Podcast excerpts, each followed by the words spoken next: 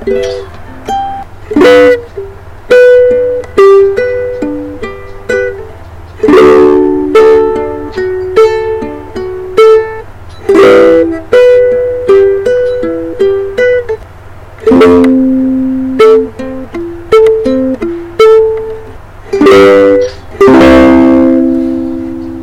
迎收听《问心有话》，我是主播小 J。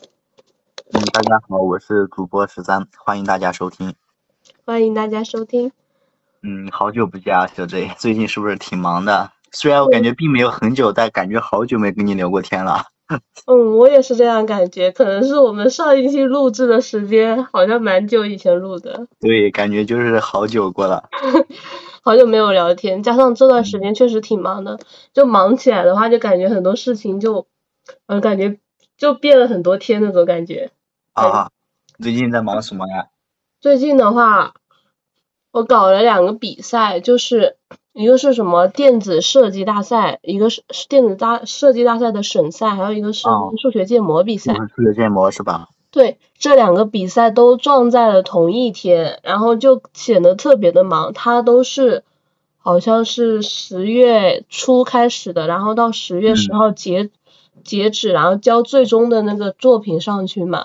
然后就是两个比赛撞一起，然后这两个比赛都要写一篇论文呐。然后电赛的话还需要搞出那个，还要搞那个设备啊，给设备拍视频、剪视频什么的，做一个设备的展示。然后就好忙那段时间，我感觉我的国庆假的话，基本上就是一直在忙这两个，就忙得昏天暗地的，我整个人都崩溃了。你这特别前面玩的挺开心的，后面都是要补回来的呀。真的，我当时就觉得太难受了。我前期明明那么快乐，现在怎么变成这样？你们也是组队参加的是吧？嗯，对，两个都是组队参加的，然后这两个都是同一个团队。啊，太好了，嗯，那你们呃随随便便不拿个奖吗？也没有啦，我也不知道，我们就说尽力吧，嗯，就尽自己所能做的最好就差不多了，因为本来时间也很紧，像我这种完美主义者都随便了，搞完就不错了。不对呀，你怎么也变佛系了？我也，我上研究生以来就开始比较佛了。嗯。因为因为感觉，嗯，本科的话就可能目标比较明确，研究生目标没那么明确的话，就佛系一点的。就是现在没有目标了，对吧？是的，是的。那没有没有什么太大的目标，现在就安全毕个业，然后找份工作。你你本科那个。当时保研的目标是你一进入大学就有的吗？没有，我也我一开始还不知道有保研这个事儿啊。一开始我当时我还跟菲菲，但是我知道我是要考研的。我当时一开始我不是跟菲菲和仙乐这两个，对，我就跟他们一起玩嘛。那个时候我们讨论过这个话题，就基本上就是我们三个都想读研嘛。那个时候，然后就当时就定好了要读研的目标。但是我其实从嗯大一的话，我是想着去读研的，我是想着先把我的功课学好，然后到时候就是好读研啊什么的。然后就就后来发现，哎，可以保送哎，但是我也不知道自己能不能保送，就基本上就是第一次大一上学期开始出成绩的时候，我就说，哎，为什么我的成绩怎么就排到？第五了，然后综合排名就排到第三，然后我就拿了个一等奖，我自己就觉得很意外，我就想，那我有这个，就有这个可能性保研的话，我就冲一把，然后我就开始冲保研了。啊，你是怎么知道有保研这个东西的呀？什么呀？还有就是你是怎么知道能够保研的呀？听老师说的呀。哦。就之前好像是曾璐老师吧，好像之前就在课。课上提过说什么有交换生的名额，然后交换说过，对他之前说过，说过之后呢，然后我在呃跟他们就是好像是谁说的，之后就是认识了几个学长，然后我认识学长他们都是那些保研的学长，对，然后他们就跟我说这个事情，我就说啊还有这个，然后后来之后老师也提了，我就确定了哦真的有这个，但是我那个时候以为只能保一个一个专业，只能保一个。后来到自己真真的保的，然后我那个时候就一直想冲第一第一名嘛，啊，后来结果，后来结果到自己真的保的时候，发现啊可以保那么多个，我感觉我以前的付出都白费了，我还保，可能是白费了呢。对，我就说啊可以保三四个，那我也不用那么努力了，好吧？当时就很震惊，反正也意外之喜吧。太好了，对，这个确实是实力与与运气都有的成分啊，这个东西。嗯，有一点，有一点。对。就我现在，你遇到了比较好的老师跟学长，嗯。嗯，挺感谢他们的。对。嗯。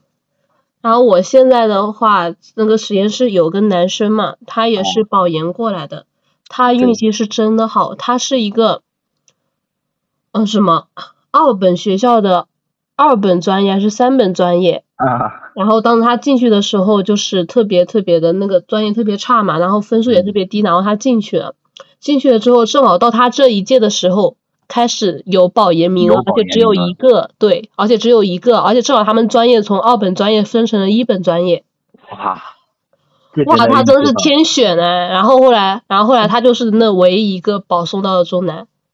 啊，他真的运气爆棚，就他是那种很努力的人，对，这种真的 他自己都没想到，这确实，就感觉就是好多事情的话，真的自己意料之外的，没有想到的事情，嗯，就上天送过来了，就抓住机会，是的，每个人都都会有这样一段时期，以后十三也是，嗯，是吗？上天送来机会，及时抓住它。差不多了。好的，好的。好的，好的。然后我国庆那几天特别特别累，然后我把十月十号我把所有作品交上去以后，那个建模是中午提交嘛，然后那个呃电赛的话是十月十号的晚上十二点之前提交，然后我大概十一点把所有东西都搞完以后，哇，觉得我巨累巨累。嗯。然后我就再也。从那个时候开始到现在，我再也没去过实验室了。我真的累惨了，我就想，为什么我活的这么累？我要好好的休息一下，给自己放个假。可以的，你取得阶段性成果，休息一下也是可以的。还没取成果。哎呀，这肯定的呀，你你这。参加了肯定是会获奖的嘛，只不过是那个奖的等级高低的问题。啊，是真的参加就能获奖吗？没有吧？感觉感觉哎，感觉你你们那不都都挺厉害的吗？你们那团队肯定是可以的呀。嗯。要相信你们的团队，好吧？相信我自己。有我在，应该可以获奖。是的。我当时是。因为事情很多嘛，然后整个人就蛮蛮蛮烦的，我就把我要做的事情都列在一张纸上，然后我做掉一项我就划掉一项嘛。后来最后一天的时候，我就发现，天呐，做完这所有的事情真的不容易。我就 我就想起了，就是现在人常说的那个什么碎片化的生活，把时间精精细到每一个时间段去完成好多好多琐碎的事情，我觉得。现在人真的是这样的，太累了。你这呃，把那一条条列列的都完成了，你不觉得自己很伟大吗？我不觉得自己很伟大，我觉得自己好累。我很伟大，我我感觉我干那么多事。哦，这我好像不会有这种感觉。开个玩笑，开个玩笑。我的我的成就感好像很少是从这种事情中获得的。我成就感很少是说就是。把这件事情做完了，然后把那个事情做完了，我我会获得成就感。我一般就是把所有的事情做完了之后，我会感觉特别特别的累，啊，特别特别的空虚，不知道为什么。然后我的成就感的来源是，我你这么一说，我也不知道我的成就感来源于什么。我好像没有什么成就感，我好像就是，我好像是从从小时候到现在，我都没有过有什么特别成就感的事情。就比如说，包括我得知结果很好的时候，我不会有太大的特别特别开心的状态。这就是强者的世界吗？我是，我说这只是我的性格啊。就当结果很好的时候，我我我我第一反应不是开心，我就是很平静。没有很开心的状态。我最开心的那个时候应该是怎么说呢？比如说，如果是那种组队的吧，组队的比赛，我最开心的就是能有一个好的队友，可以跟队友们一起沟通交流什么的，这是我最开心的时候。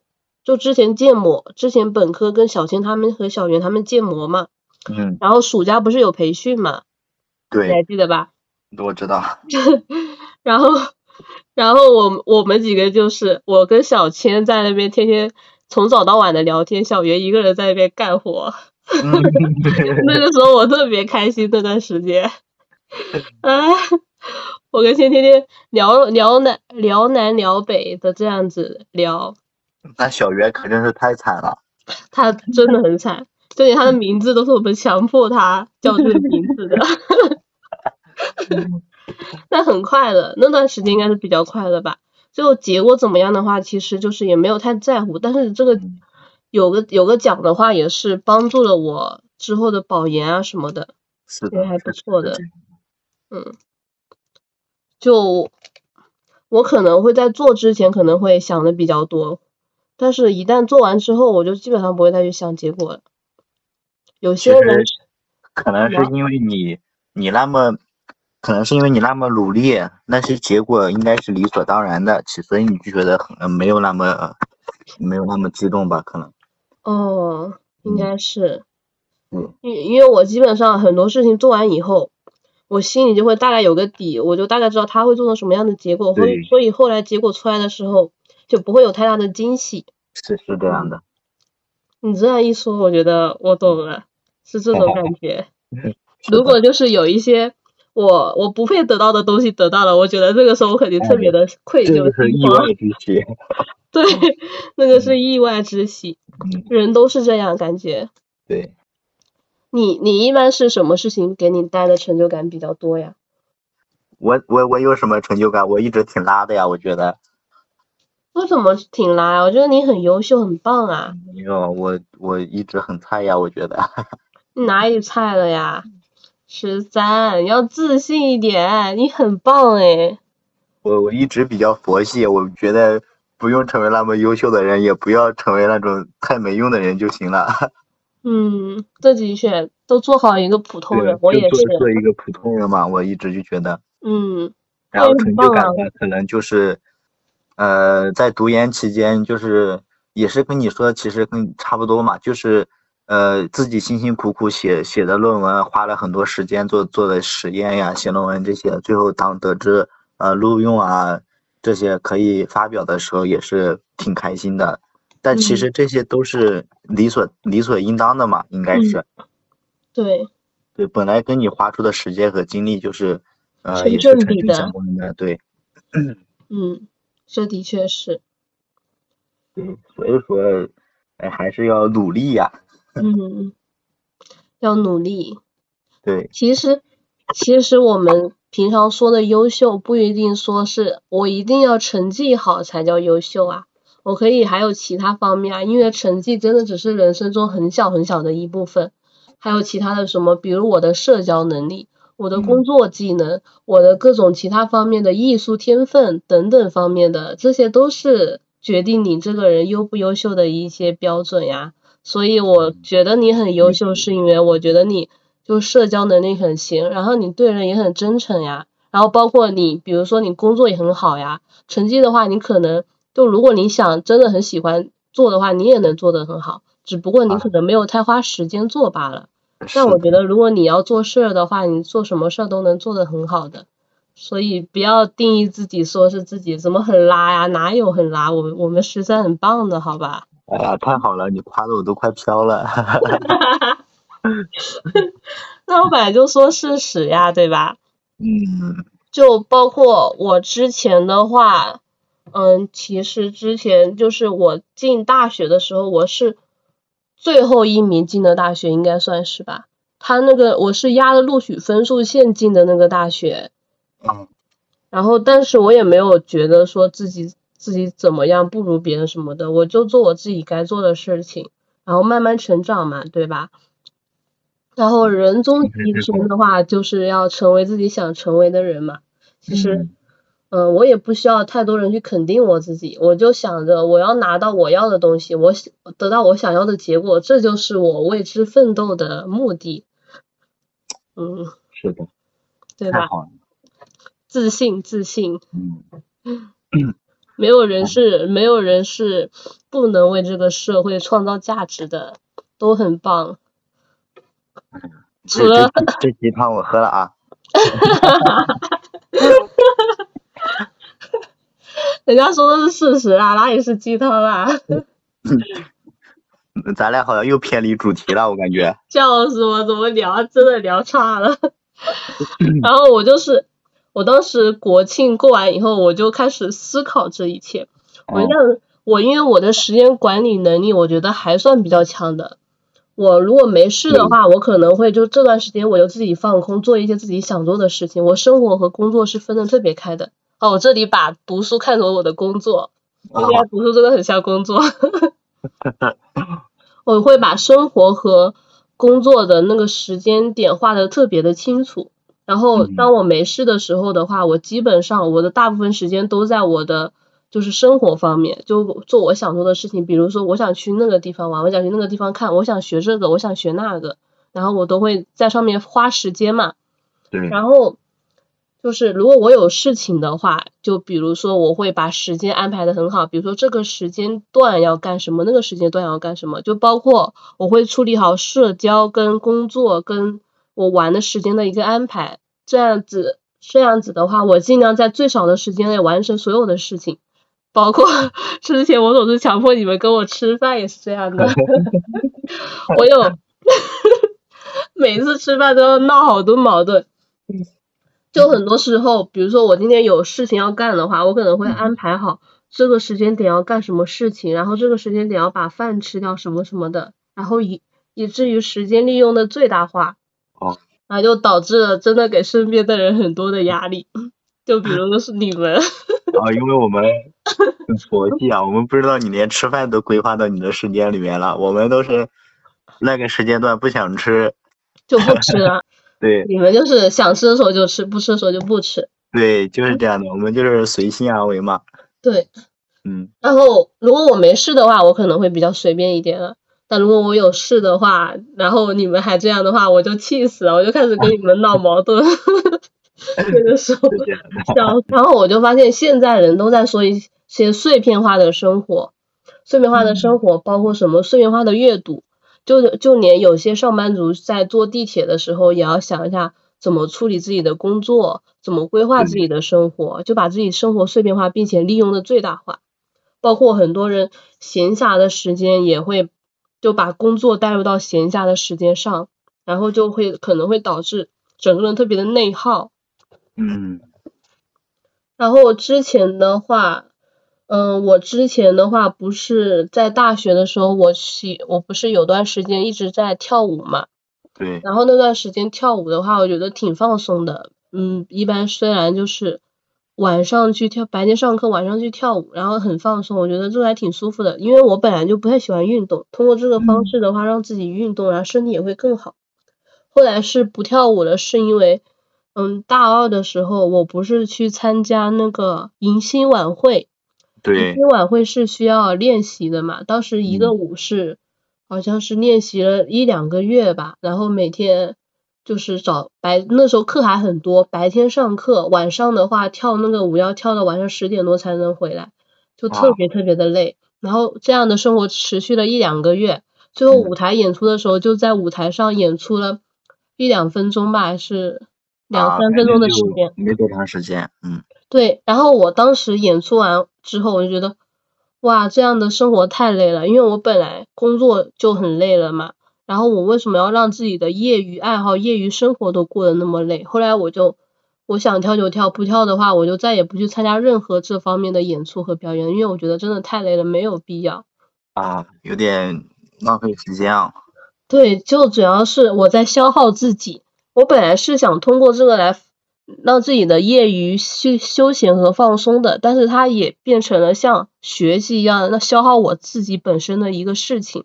我就觉得这样子的话，我的工作和我的生活都在消耗我自己，我自己完全承受不了这个过度的消耗，我是希望我的工作在消耗我的时候，我的业余能够给我充电。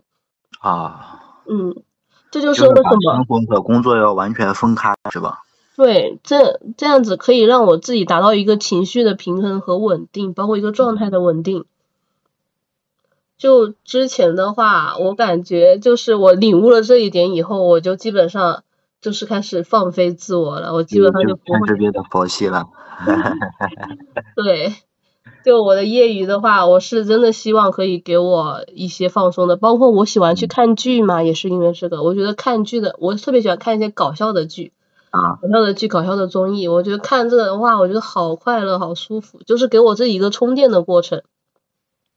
我这个人是能量是有限的，我是没办法一直处于一个高亢的一个什么社交状态也好、学习状态也好。我这段时间持续一段时间之后，我就会开始进入一个宕机的状态，我就需要做一些事情去补充自己的能量，包括包括我之前就是我不是。去参加各种各样的运动嘛，玩一下这个，玩一下那个。那个时候菲菲也跟我说，他就说你为什么不精进一样事情，让它变得非常的，就是精精进某一样业余爱好，让它变得非常的那什么可以拿手呢？我就说我没必要这样，因为我的业余我只是去放松我自己的。我如果连业余都要做到这样，这样就是给。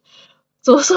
如果我要我在业余的爱好上面，我都要给它加加上功利化的色彩的话，那我真的太累了，我消耗不起我自己。就是自己给自己压力嘛。是我，然后后来我就跟他聊这个，我就说我没必要这样啊。然后包括我很喜欢去尝试一些新鲜的东西，也是我要的是他给我带来的新鲜感和刺激感。我一般就是，比如说我去学一样新的东西吧，感受一样新的事物。我一般学会了，感受会了，我基本上不会再怎么玩了，因为我会再去转向去玩下一项东西。挺好的嘛，这样。对，我就这样子，就让我自己就时刻保持对这个世界的一个新鲜感和刺激感，我觉得很快乐。可以的。嗯。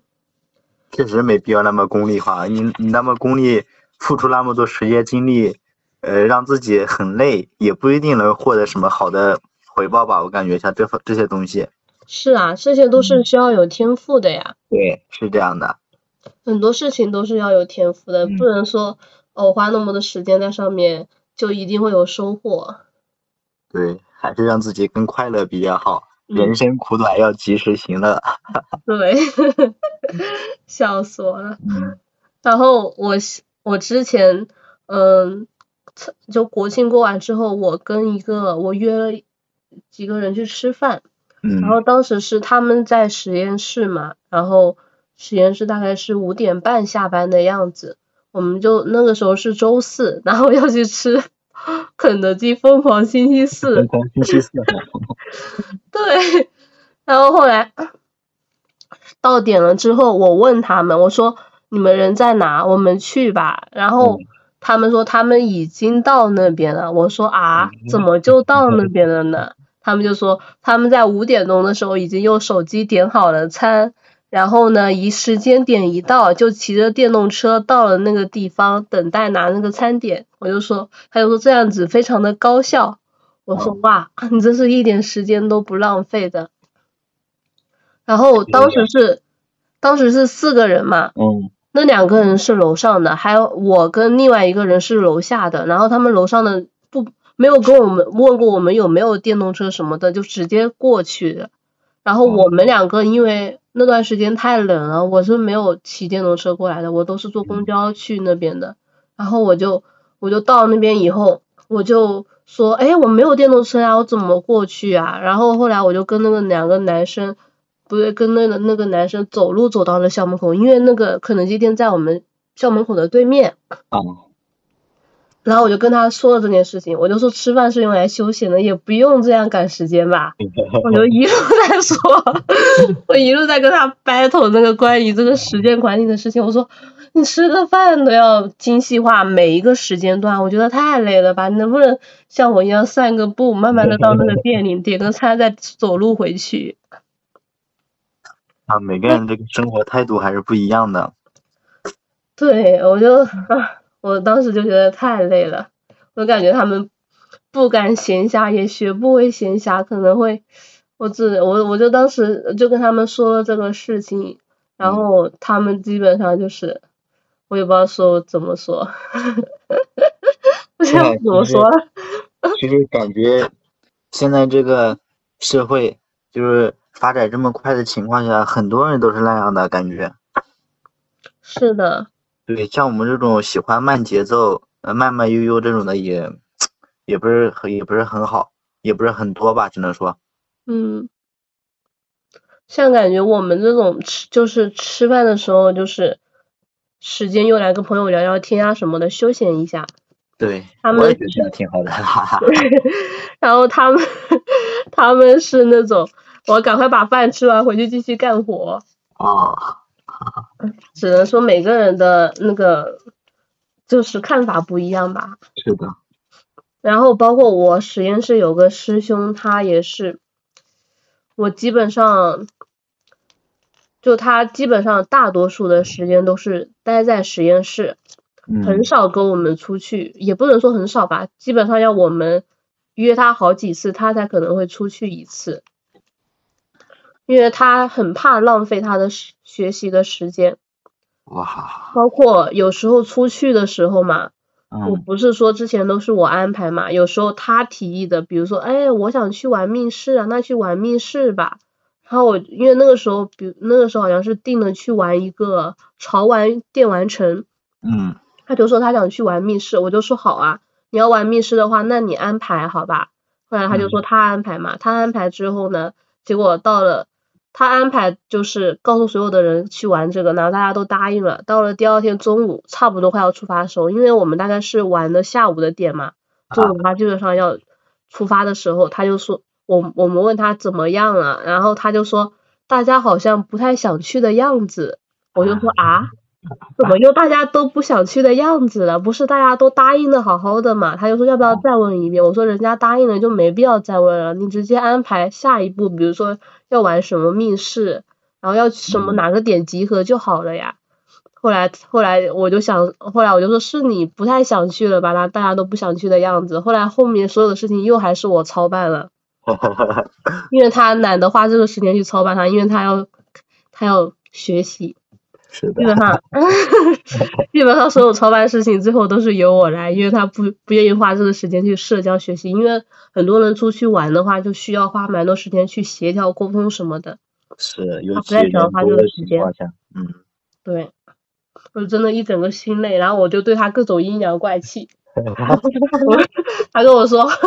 他跟我说，万一有人不想去怎么办？我就说，人家昨天都答应了，除了你，应该也没有人会放鸽子了吧？我就各种挤兑他，我真的是受不了了。哎呀，太好玩了，真的很好玩。我自从学会了阴阳怪气以后，我觉得好爽。每一次，每一次，我总是用。就是每一次人家说一些这个什么不太好的事情的时候，做了一些不太好的事情的时候，我就会说你也太棒了吧，这个事情你都能做好。怎么跟谢乐一样啊？这真的很爽哎，好吧。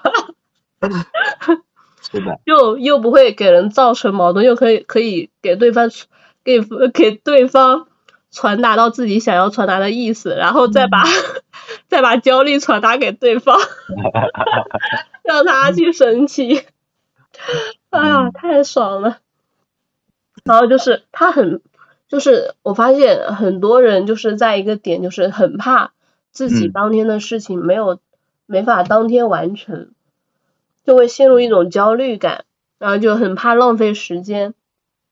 我之前的话也是，我之前需要开一个什么什么一个，好像是一个翻译的软件吧，好像是谷歌一个翻译软件，但是我不知道是哪个版本是正确的，在哪里找。然后我就想说找我旁旁边的人，因为他用过嘛，那其实只要花一分钟的时间跟我说一下这个，帮我点一下这个就好了。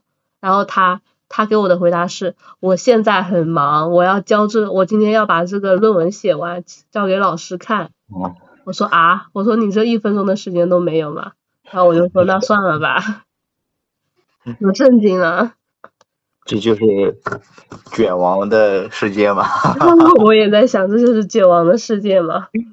然后，然后我一般的话，比如说我不管多忙嘛，我都会尽量的给自己朋友提供一些帮助。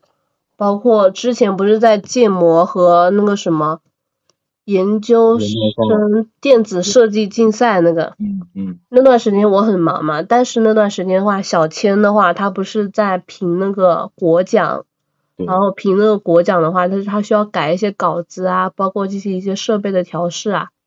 那段时间我是真的很忙，但是我还是愿意花时间在给他改稿子，给他提意见，给他进行调试设备，虽然也就花。也花不了多少时间，但是我觉得这样子是给朋友一种安全感的一个表现。因为我的事情没做完的话没事啊，但是我不想辜负我朋友的一个期待。因为事情没做完，总有总有一些事情是做不完的。但是朋友的期待的话，可能在那里没了，就一辈子都没了。没了，确实会渐渐的失望，失望攒多了，就真的就没了。对。然后我就是之前。那个那个人跟我说，那个一分钟的时间都花不出来的时候，我就再也没找过他，就是要帮忙什么的。我基本上，嗯，说句不好听的，就基本上 over over 了。就可能像我们这些比较重感情的人，难以理解事业心太重的人吧。嗯，就感觉确实他们事业心都很重。像我们的话，还是愿意在朋友身上花时间，但是对他们来说的话，可能可能事业会放在第一位吧。看得出来，应该是这样的。什么？呃，看得出来，应该是这样的。嗯，对。可能并没有真正的把你当朋友吧，都。嗯，就可能没那么重要吧。对，就感觉就是一个正常的同事一样嘛。对，然后我就是他们对我怎么样，我就也对他们怎么样了。我也没必要用太多的真诚也去跟他们这样交往。我一般是这样。我之前看那个《欢乐颂》的时候，我记得里面有一句话是怎么说的：人与人交往嘛，嗯，一开始就是会我本人会首先的去释放善意和真诚。如果对方同样回馈给你同样的善意和真诚的话，下一次的话我会尝试继续去释放，继续释放善意和真诚。但如果对方只是把你当成消磨时间的冤大头的话，那你就转身就走就好了，没有必要就是继续跟他做这个冤大头。啊，我觉得很有道理。确实说的太好了，哈哈哈哈哈哈。那然后我的人生道理都是从电视剧学来的，虽然有些电视剧三观不正，有些话还挺有道理的。那那还是可以的呀，有些影视作品肯定它是有一定的价值观的嘛，不然看它干嘛？嗯，也是。然后然后我这段时间的话，不是一直在这边休息嘛，然后就是白天，也不说白天，就早上睡觉。下午的话，我会去找一家书店，喝喝咖啡，看看书。哦，太好了！我觉得就是那个生活很惬意，尤其是那个书店的话，它的它是一个落地窗，我坐在窗边，然后外面现在的天气很好，有阳光，有那种很温柔的阳光在我旁边，然后我在那边看着书啊，喝一下咖啡，我觉得哇，好舒服呀。这一点都不碎片化了，你这生活。我开始慢下来了。嗯。因为我发现独处的话，我给自己带来的那种，虽然有时候可能会有点孤独吧。嗯。但是大多数的时候我还是挺舒服的。我一般就是。说的画面感都很强了，我一想就觉得很舒服。是。我是一个社交状态下消耗自己的人。包括比如说，我不平常咋咋呼呼的嘛。对。那其实那个时候就蛮消耗我自己的。然后我不是也喜欢自己一个人待嘛，因为我需要一个人待去给自己补充能量。但一个人待久了呢，又需要找人来陪伴。又开始咋咋呼呼的状态，咋咋呼呼完了又一个人待，我就一直都在。你 不可能一直保持一种状态生活下去，那多累呀。是吧？对。嗯。你就一直就这样一个循环。那我一般的话，就比如说我需要陪伴的时候，我就会跟小千和小袁说，我说我们来打王者吧，我们来我们来聊天吧，或者什么，我需要陪伴，我们来视频吧。然后基本上就会，他们就会嗯陪我聊聊天，陪我待一会儿什么的。然后好了以后，我就自己独处，独处或者去社交。就现在就达到一个情绪的状态的稳定。啊，太舒服了，那种感觉是吧？嗯，我是一个情绪波动很大的人，其实之前吧，应该说是之前吧。嗯。情绪波动其实蛮大的，感觉现在的话成长了。情绪的话就越来越稳定，稳定下来了，因为也会找到适合自己的方式，也知道怎么处理自己的情绪。以前的话就是啊，生气，生气，再生气。啊。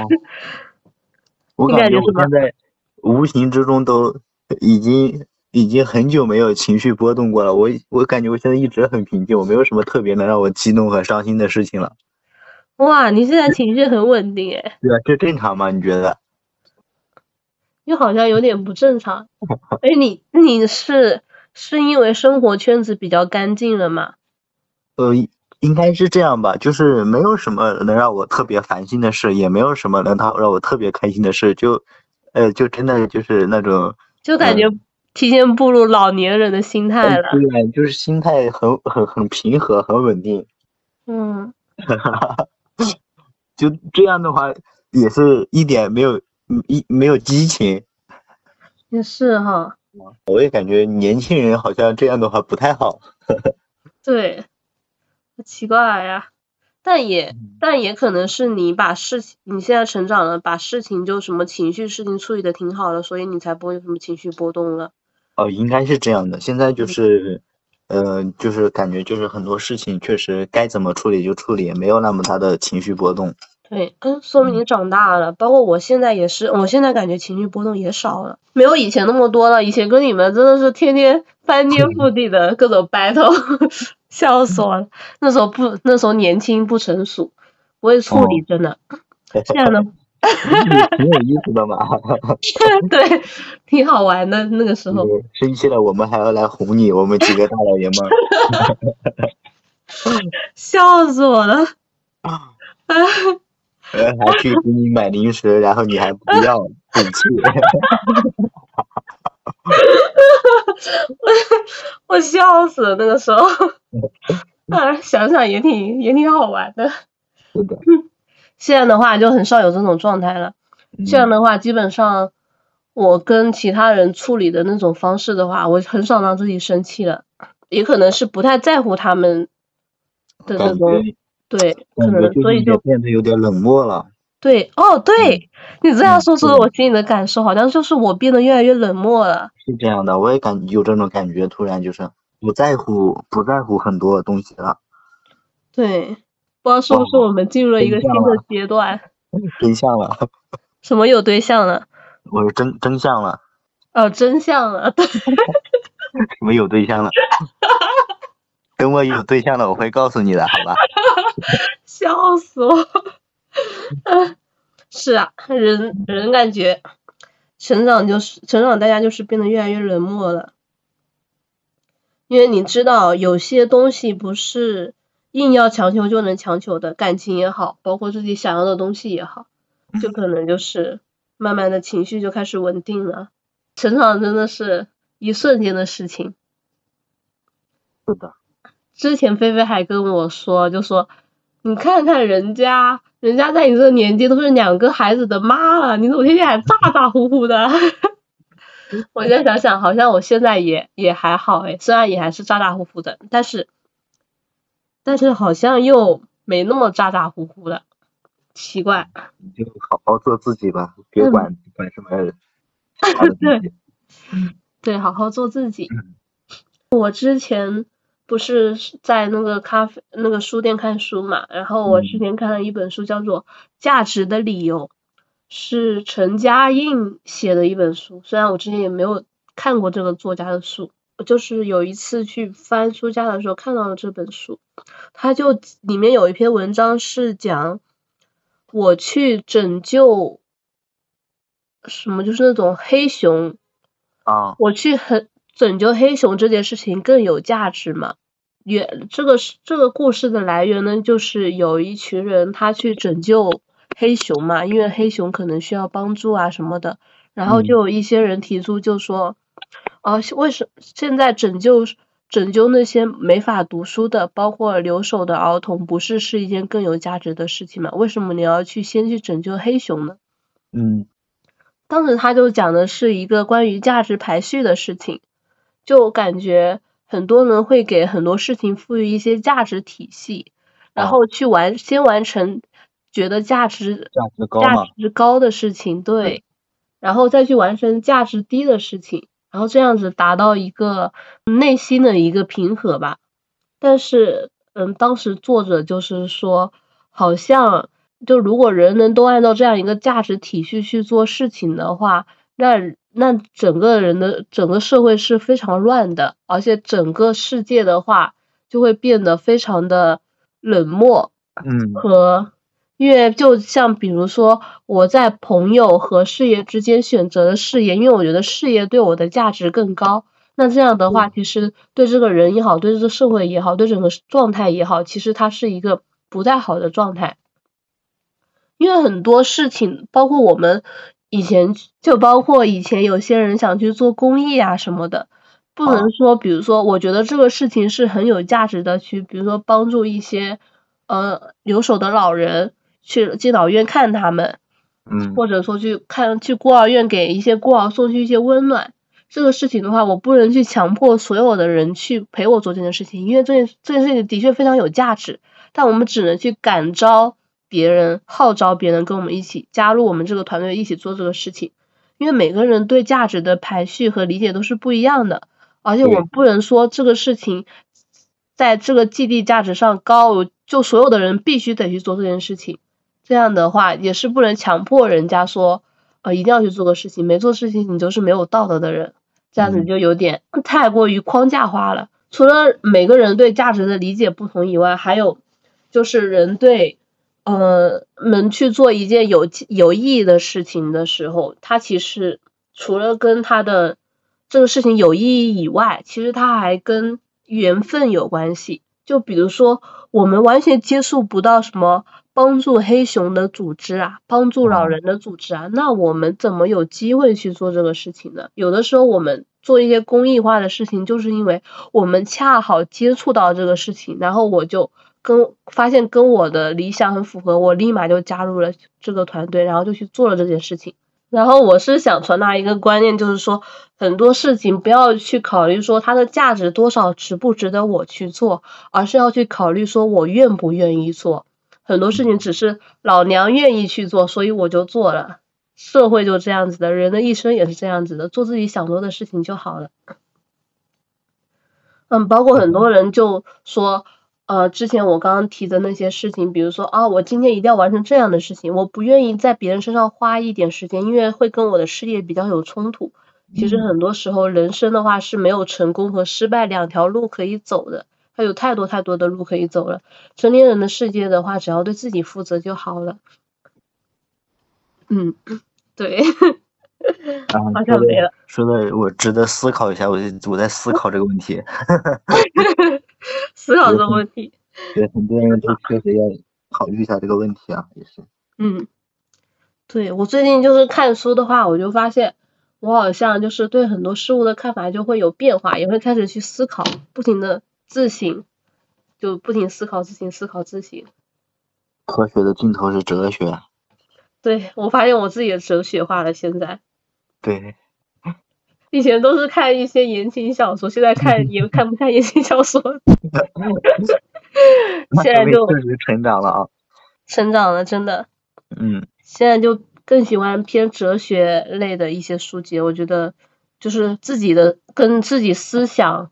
自己思想跟作者思想碰撞那个过程，我觉得挺舒服的。最后得出一个结论的时候，然后你看多了就可以自己写书了，把自己的结论写出来。啊，然需要很长时间的积累。我觉得他是 J 作家，笑死我了。然后包括刚刚我们提到的关于碎片化的生活，嗯，现在的生活，呃，碎片化的生活其实给了我们更多学习的方式，也让我们这一代人的话变得更加的优秀吧，应该是说，因为获取信息的渠道和获取知识的渠道越来越多了。但其实的话，你不觉得这这种碎片化的生活也是，啊，也是感觉就是，呃，信息很多，但是没用的信息也很多呀。对，需要自己过滤。对，很多人就不过滤，就每天就看这些没用的信息，然后变得也是越来越焦虑和空虚了，也是。是。对，就是很多东西它都是一个双刃剑嘛，嗯带来的。确实，对我们年轻人来说，互联网的发展确实带来了很多东西。你获取信息的渠道很多，而且很快。嗯。但是很多没用的信息也也让那些不能分辨那些信息好坏的人也也带来了很多压力。其实。嗯。的确是。对。还是得思考思考性的获取知识。对，是这样的。加上现在人们盲目追求碎片化。然后就其实也是过度追求，给自己造成的压力非常非常的大。对呀，嗯，就本来就是那些，像你说属于休息的时间，还要去功利化，然后去功利化，去想这想那。虽然说现在很多工作都是什么朝九晚五或者九九六啥的，但其实我看一天二十四小时，有的人都在工作吧。我也感觉是。对。就即使休息时间，他们也是在那个，呃，回一下什么呃消息呀，考虑一下工作这方面的社交啊，这些东西也是。嗯，的确，是人开始慢慢被被工作占据了生活的绝大多数。嗯。啊，感觉很多人都很少像你这样能去。完整的看一本纸质书啊，或者是找一个书店去静下心来去读书，现在很少有这样的人了。我一开始也是这样以为的，很少有这样的人，后来发现不是的。等你去了之后，还是挺多的，是吧？对，我之前没去之前，我是觉得大家都很忙。后来我去了之后，我坐下来的时候，我就发现慢慢慢慢的好多好多人过来看书，就是坐在坐一坐一下午在被休息，我觉得。好像也有人可以这样子休闲的生活，只是我之前因为没有接触过这方面，所以我没有看到而已。是，是因为我们身边确实这样的人很少，所以我们就觉得这样有这样的认知。嗯嗯，然后我就我就也是从他们这些人之，他们这些人身上得到启发，我觉得诶这样子还挺不错的，这样子也也不会对我的生活造成什么影响。而且可以让我自己更加的放松放松下来，我就也开始加入到了这个队伍当中，就一个契机吧。嗯。之前其实第一次去的时候是一个朋友带我去的，他然后我发现嗯，就做突然龙这样的团体，我觉得很舒服，很平静。喜欢就好，就是，我觉得还是要做自己喜欢做的事情才能。才能不至于那么的空虚哈。嗯，对。然后其实我们现在不总说碎片人，碎片人嘛。嗯。啊，然后我之前在那个书店也是看到一本书，然后其实上面就说到，其实碎片人这个概念，一开始是碎片人这个概念，一开始是上世纪八十年代的时候。后现代主义提出来的一个概念，它当时是因为当时人们，嗯，太过于秩序化了嘛，很多东西都不完善，包括思想也没有非常的开放，而且加上其实很多时候那个时候我们刚刚从从那个所谓的一些什么封建封建封建主义社会走出来，然后其实很多人的思想没有开放，然后当时。当时他们后现代主义提出这样一个概念呢，就是呼吁大家在现在可以更多获取碎碎片化信息的时代的时候呢，大家可以就是对某一样事情的看看法不要拘泥于它的一些表面的概念和浅层的含义，可以有自己的一些理解。每个人都是由碎片化的信息组合起来的一个有个性的独立的个体，就呼吁人们去就是。呃很好的展现自己的个性和个性化的一个发展。但不知道为什么现在的慢慢的碎片化，真的变成了压压压在人们身上的一块巨石。就我们常常会羡慕比较清醒并且比较自律的人，然后也会向他们靠齐。其实没有关系，我们不一定要活成别人的样子，我们做好我们自己就好。因为这个世界上全是别人，只有一个自己。嗯，这这已经思想的升华了，你的。我思想升华了，通过这几天看书。那你看人家，人家牛顿 搞物理搞到最后都去搞哲学去了，这很正常。也是，哲学真的是永无止境的。嗯。发突然发现新大陆，好好玩。是的。好的。科学科学可能有尽头，但是哲学永远没有尽头。嗯。是的。辩证永远存在。嗯。那今天我们这期就到此结束了。大家可以在小宇宙、喜马拉雅、酷狗音乐、网易云音乐、QQ 音乐、荔枝 FM、苹果 Podcast、汽水啊等关注和收听我们的节目。也欢迎大家在评论区给我们留言，大家可以写下听节目的心得和自己的故事。呃，希望你明亮而耀眼的活着，自由而健康的成长。我们下期再见喽。